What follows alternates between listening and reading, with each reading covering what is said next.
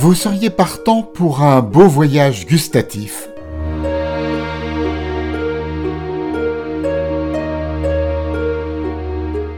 Qu'est-ce que vous ramenez de vos périples? Des images, bien sûr, pour vous-même ou pour les réseaux sociaux. Des senteurs, celles des embruns marins, de l'air des montagnes, d'une prairie, d'une forêt, d'un orage ou d'un marché exotique chargé d'électricité, parfois de miasmes rédhibitoires. Des sonorités, oui, une cornemuse, une kenya, un ukulélé. Des émotions, au final, auxquelles tous les éléments précités vous ramènent maintenant que vous avez remisé votre valise. Ce que j'aimerais vous raconter ici fait référence aux saveurs.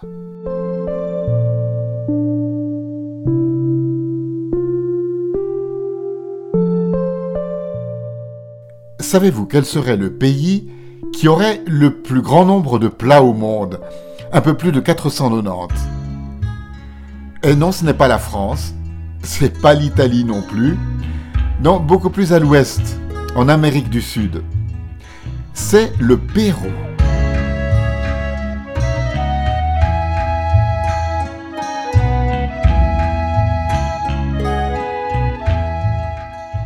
Eh oui, Récemment, le Pérou a été nommé une nouvelle fois meilleure destination culinaire du monde par les World Travel Awards. Avant de m'embarquer pour le Pérou, j'avais évidemment tous les clichés que ce pays distille à travers le monde, et en tête le fameux Machu Picchu, qui était d'ailleurs la début de mon expédition. Quand je me suis retrouvé à Cusco, qui était la dernière étape avant d'aborder euh, ce grand site euh, touristique, eh bien, j'ai découvert des restaurants inattendus. Et d'abord, leur spécialité. Le ceviche, évidemment, vous connaissez, c'est considéré comme la spécialité nationale péruvienne, un plat de poisson cru, citronné, très frais, et à vrai dire très agréable pendant les chaleurs. Et puis, au-delà de ce ceviche, des choses plus inattendues. Le menu précisait chupe de camarones.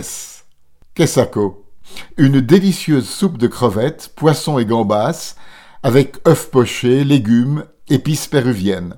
Et puis, il y avait euh, au dessert une crème de quinoa et une mousse de lucuma. C'est un fruit de là-bas, et cette mousse était arrosée de chocolat sur un lit de miel de café au pisco.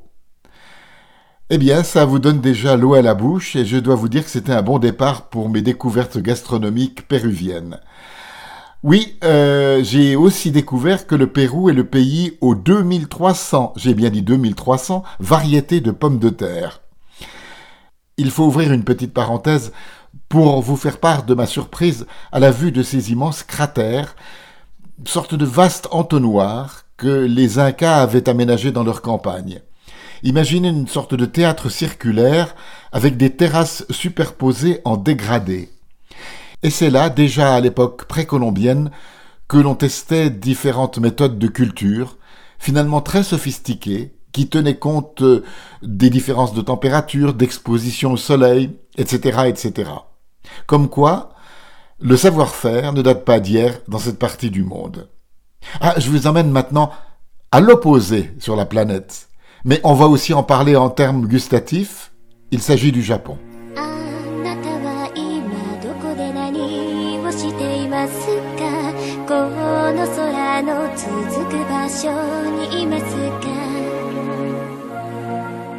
Lors de mon premier voyage dans l'archipel, après avoir passé ma première nuit dans un ryoka, un ryoka c'est une auberge traditionnelle au Japon, où l'on observe toutes les euh, traditions euh, relatives à la culture nippone. Donc, euh, après avoir passé ma première nuit dans cet endroit très typique, je suis convié à ce qui sera mon premier repas appelons-le petit déjeuner, même si cela n'avait pas grand-chose à voir avec l'idée que vous pouvez vous en faire. Je suis euh, conduit par une hôtesse en costume traditionnel qui évoque euh, au néophyte que je suis le fantasme de la geisha.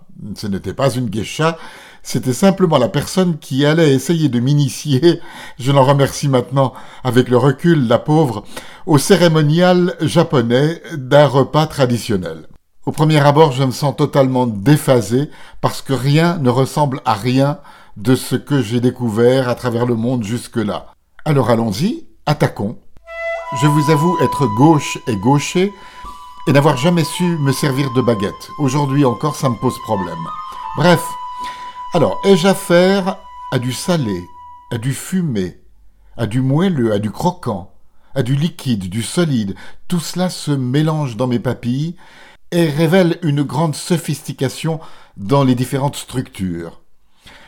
Très polie, euh, la dame qui essaie de me guider s'abstient de sourire, mais je peux bien deviner au fond d'elle-même qu'elle se dit là j'ai affaire vraiment à un martien. Il m'a fallu un ou deux voyages supplémentaires pour m'accoutumer peu à peu à la grande variété et à la grande richesse de la cuisine nippone. J'ai découvert par exemple le très populaire ramen. C'est un plat de nouilles plongé dans un bouillon à base de poisson ou de viande et qu'on aromatise à la sauce soja ou miso. Alors il existe de nombreuses variantes de ce plat dans tout le pays, avec un grand choix de garnitures. J'en ai vu au porc, aux choux, aux champignons, au gingembre, aux œufs, etc. Outre le ramen, j'ai découvert deux autres sortes de nouilles, les udon qui sont plus épaisses et les soba qui sont fabriquées avec de la farine de sarrasin. Alors ces nouilles, il faut bien les connaître, elles servent de base à toutes sortes de plats et de bouillons. J'essaie d'en savoir un petit peu plus auprès d'un spécialiste qui me parle des tempuras. Ce sont des aliments, légumes, calamars, crevettes, poissons, poulets, hérités des Portugais du XVIe siècle. Bon, autant vous dire qu'il s'agit d'un plat difficile à réaliser qui nécessite un savoir-faire pour obtenir un effet croustillant, léger, et qui valorise les saveurs du produit. En résumé, la cuisine japonaise étant une cuisine riche et variée, il est difficile de se limiter à quelques plats, je pourrais vous citer aussi le sukiyaki, qui est la fondue japonaise, l'oden, qui est un pot-au-feu, ou le donburi, qui est un grand bol de riz recouvert de toutes sortes de garnitures. Vous allez me dire, il oublie les plats à base de viande. Oui, ben, bien sûr. Même si certains qui m'écoutent sont végétariens, je ne peux pas passer sous silence, aussi bien pour sa texture que pour sa saveur, le bœuf de Kobe, qui est considéré comme la meilleure viande de bœuf au monde. Ah, évidemment, j'aurais dû commencer par les sushis. Quoique, c'est pas la première chose qui saute aux yeux quand on va dans les restaurants japonais. Vous savez qu'il faut plus d'une dizaine d'années pour un chef sushi afin d'en maîtriser toutes les subtilités. La cuisson, l'assaisonnement du riz, l'affûtage des couteaux, le choix du poisson, le découpage en fines lamelles et l'assemblage des ingrédients. Et là, il faut absolument que je vous parle de ma mésaventure avec les imitations de sushi. Les imitations de sushi, ce sont des répliques absolument fidèles, en plastique, qui sont affichées, ainsi que d'autres plats d'ailleurs, à toutes les devantures de restaurants au Japon. En voyant ces ravissantes miniatures, j'ai le fantasme d'en ramener une ou deux, d'y coller un aimant et d'en faire des décorations pour mon frigidaire une fois de retour à la maison. Alors je m'arrête à l'un ou l'autre des établissements et je demande à la personne qui m'accueille euh, si je peux acheter l'une de ces miniatures exposées à la devanture. Et je comprends bien à travers ma difficulté à exprimer mon désir, que mon interlocuteur ne comprend rien à ma question et m'apporte le véritable plat. Alors j'essaie de, faire un dessin avec un frigo, d'expliquer que c'est pour la décoration, mais chaque fois je me heurte à une incompréhension totale. Et finalement, au bout de deux ou trois voyages au Japon, j'ai découvert le quartier à Tokyo, oui parce que là-bas, les corporations sont réparties par quartier, comme chez nous au Moyen Âge. Je découvre donc le quartier où tous les magasins euh, euh, représentent et vendent des accessoires euh, pour les restaurants, pour la cuisine, etc., etc., dont ces fameuses reproductions de sushi. Là, j'ai pu faire ma petite provision de décoration pour ma cuisine. Bien. Vous vous plaisez en Asie? Alors, nous allons y rester. Voici la Chine. Vous connaissez la réputation des Chinois. Ils mangent tout ce qui a des pattes, sauf les tables et les chaises. Oui, c'est un peu désobligeant pour nos amis de l'Empire du Milieu. Néanmoins, si comme moi vous avez parcouru certains de leurs marchés, vous aurez noté la présence de beaucoup d'autres animaux en dehors des pangolins et des chauves-souris. Je me souviens m'être trouvé dans la région du Sichuan et d'avoir été très attristé à la vue d'une boutique où des chiens étaient maintenus dans des cages pour le destin que vous pouvez imaginer. Je me suis donc rabattu sur une soupe, en espérant que je ne m'exposerais pas à quel danger que ce soit, sauf que la soupière est arrivée complètement recouverte de piment. Il fallait vraiment, avec la louche, essayer de se frayer un passage pour éviter l'incendie. Et malgré toutes mes précautions, je vous jure que ce jour-là, il m'aurait fallu un extincteur.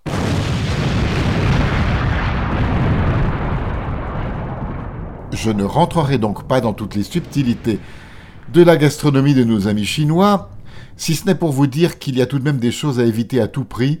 Enfin, ça dépend des goûts, hein, mais moi j'allais simplement vous citer le durian. Vous savez, c'est ce fameux fruit dont la puanteur est si extrême qu'il est interdit d'en ramener à l'hôtel ou d'en prendre à bord des avions. Ça vous donne une idée du peu d'intrépidité que je peux avoir à l'étranger pour tester des choses qui sont vraiment très éloignées de ce que l'on trouve chez nous. Néanmoins, de temps en temps, quelques expériences, un petit insecte par-ci, un peu de viande de crocodile par là, comme en Australie, ou un steak d'autruche, ont pu se trouver dans mon assiette. Mais j'ai connu d'autres bizarreries aussi euh, au Royaume-Uni. Euh, par exemple, dans une famille au demeurant très accueillante, pour le dessert du dimanche, une friture de Mars. Oui, vous avez bien compris, vous savez, Mars, les barres chocolatées. Un Mars et ça repart. Mais qu'en est-il de la gastronomie américaine?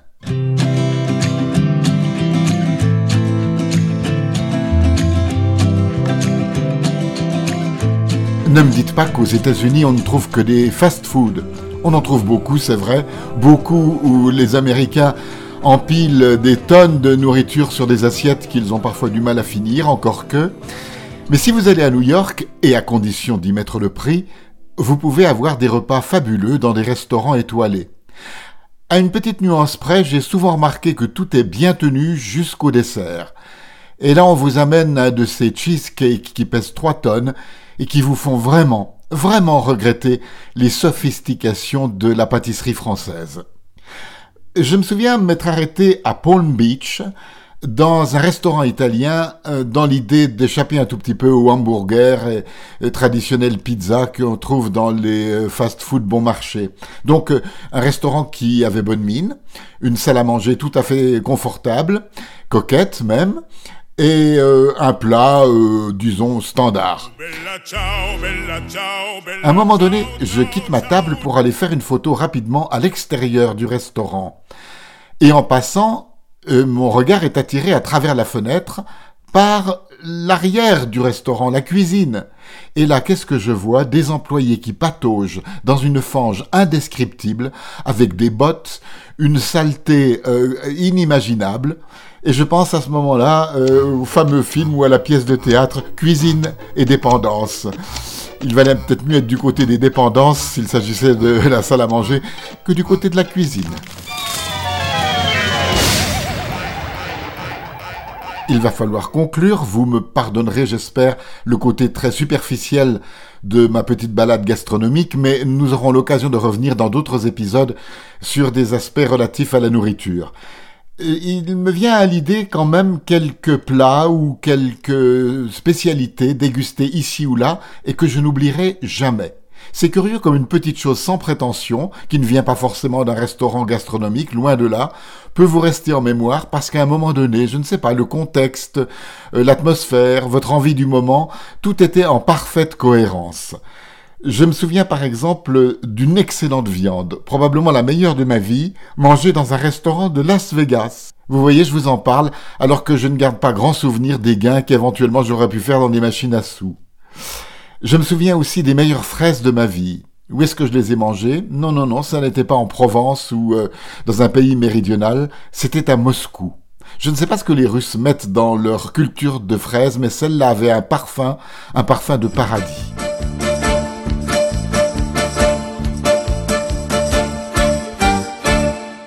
Et puis il y avait ces pêches, mûres à souhait, ces pêches comme on avait dans notre enfance, vous savez, qui dégoulinaient et qui avaient le goût de la maturité, pas ces fruits verts qu'on achète au supermarché de nos jours. Je n'oublierai jamais ces pêches consommées dans la Drôme il y a quelques décennies déjà. Ah oui, il y avait aussi le poulet au curry de Bangkok, dans un de ces petits troquets qui payaient vraiment pas de mine. J'avais juste envie d'une petite assiette, et j'ai pris le, plus banal, ce qui correspondrait à un steak pomme frite chez nous, mais il s'est présenté dans une saveur et une simplicité qui me sont restés en mémoire. Ah, il y avait enfin aussi euh, ces euh, tout bêtes euh, roll mops que j'ai mangé un jour à Amsterdam. Il pleuvait très fort dehors, je me souviens. Et ces roll-mops étaient accompagnés de petites pommes, pommes fruits donc, coupées en petits carrés. J'en ai loin la bouche rien que de vous en parler. Puis-je vous demander un petit service pour conclure? Si vous vous êtes rendu au Tibet, avez-vous goûté au thé au beurre de lac femelle? J'avoue que rien qu'à l'idée d'avoir à tremper mes lèvres dans cette boisson qu'on m'a rapportée comme étant particulièrement rance, m'enlève l'idée d'aller me balader dans cette partie du monde. C'est un peu bête, hein Mais quand on a un peu d'éducation, il faut bien satisfaire aux rites et mœurs de l'endroit sans blesser ses hôtes, non?